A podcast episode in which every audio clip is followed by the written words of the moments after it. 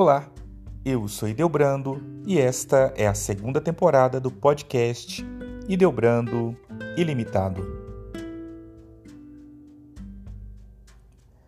Nossa Senhora da Piedade é aquela que, recebendo o Divino Filho em seus braços, depois de sua morte trágica na cruz, levou-o com os fiéis discípulos e piedosas mulheres até o sepulcro. Foi sempre um tema muito procurado pela arte cristã, que encontra nos episódios da vida de Jesus e de sua Santíssima Mãe os motivos para a edificação. Mais ainda, porque nos sofrimentos encontram os cristãos um grande consolo, verificando que eles são próprios ao caminho da perfeição. E se Deus os teve com sua mãe, não é demais que os mortais o suportem. A mais remota representação da Senhora da Piedade foi pintada em madeira, que se encontrava numa das capelas do claustro da Sé, em Lisboa, Portugal. Pertencia a uma antiquíssima irmandade que tinha por função principal enterrar os mortos, visitar e confortar os encarcerados e acompanhar os criminosos que iam padecer a uma pena última. Essa pintura, representando Nossa Senhora sentada ao pé da cruz, tendo nos braços Jesus morto, foi o emblema das Casas de Misericórdia, que, por iniciativa de Frei Miguel de Contreiras, se fundaram em Portugal, começando pela de Lisboa. Tinha essa Nossa Senhora da Sé de Lisboa uma irmandade que se supõe já existia desde antes do ano de 1230, pois foi nesse ano que ela figura no acompanhamento do pai de Santo Antônio, que, acusado falsamente de um crime, ia ser levado à forca quando seu filho, o grande taumaturgo português, chegou a tempo de salvá-lo por uma milagrosa demonstração de sua inocência. Muito venerada em Portugal, era Nossa Senhora da Piedade de Merciana, que, segundo a tradição, aparecera no tronco de uma árvore no início do século XII. Contam que, certo dia, um lavrador começou a notar que um dos bois de sua manada lhe desaparecia todo dia à mesma hora, voltando pouco depois. Seguiram o boi e verificaram dirigir-se o animal a uma cavalheira, debaixo da qual se ajoelhava, olhando para um dos galhos. Encontraram então uma pequena efígie gótica da Senhora da Piedade, que mais tarde foi colocada numa capela construída naquele sítio. Este culto deve ter entrado no estado de Minas Gerais através dos bandeirantes, pois Nossa Senhora da Piedade era a padroeira de Guaratinguetá, passagem obrigatória nos tempos viajantes que transitavam entre Rio de Janeiro e São Paulo cujo porto era muito frequentado pelos aventureiros que subiam a Serra da Mantiqueira à procura dos veios auríferos nos campos dos Cataguás.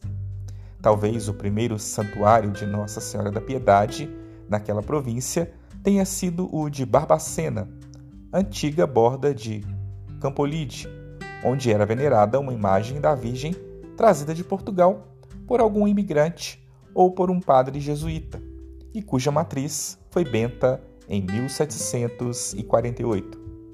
Daí, a devoção se espalhou pela terra mineira, indo localizar-se principalmente na Serra da Piedade. Segundo a tradição, esse santuário, plantado no alto da montanha, próximo a Caeté, se prende às perseguições que o Marquês de Pombal moveu contra os jesuítas e várias famílias nobres da Lusitânia.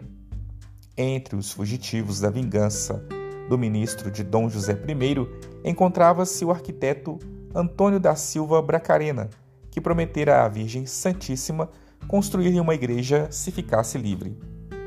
Tendo se refugiado na Vila Nova da Rainha, hoje Caeté, resolveu erigir um templo no alto da serra que ele avistara rodeada de nuvens.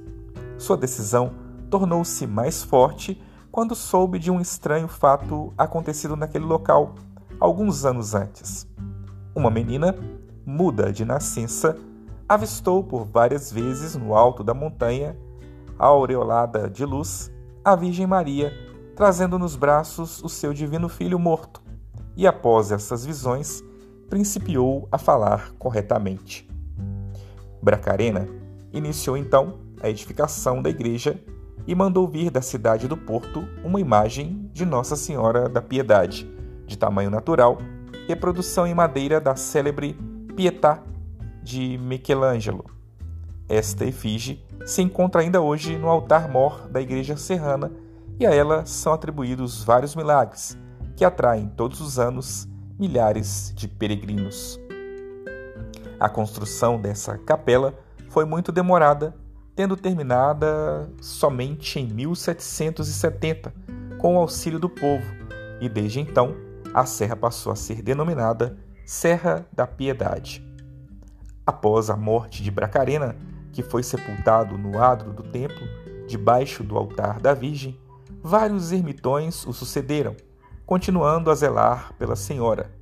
Apesar disto, a igreja chegou a ameaçar ruir, mas, devido à intercessão do cardeal Dom Carlos Carmelo de Vasconcelos Mota, o patrimônio histórico e artístico nacional resolveu restaurar a tradicional capela que foi entregue aos cuidados dos frades dominicanos.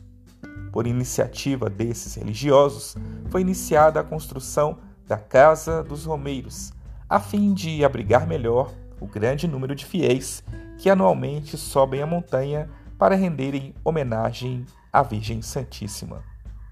Nossa Senhora da Piedade já era considerada um pouco protetora geral de todos os mineiros, quando em 1958 assim foi proclamada por bula do Papa João XXIII. Contudo, a sua consagração oficial como padroeira do estado de Minas Gerais deu-se a 31 de julho de 1960, na Praça da Liberdade em Belo Horizonte, com a presença do governador de Minas e autoridades civis, militares e religiosas. A capela de Nossa Senhora da Piedade situada a quase 1.800 metros de altitude, apresenta ao devoto que sobe a sua escarpada montanha um panorama amplo e maravilhoso e uma alegria semelhante, com certeza, àquela que ele sentirá ao atingir o paraíso celeste após a rude caminhada neste mundo, guiado e auxiliado pelas mãos suaves de Maria. Esta devoção é muito divulgada no Brasil pois além das 73 igrejas que a tomaram por padroeira, encontramos imagens da Virgem Dolorosa em quase todos os templos espalhados pelo nosso país.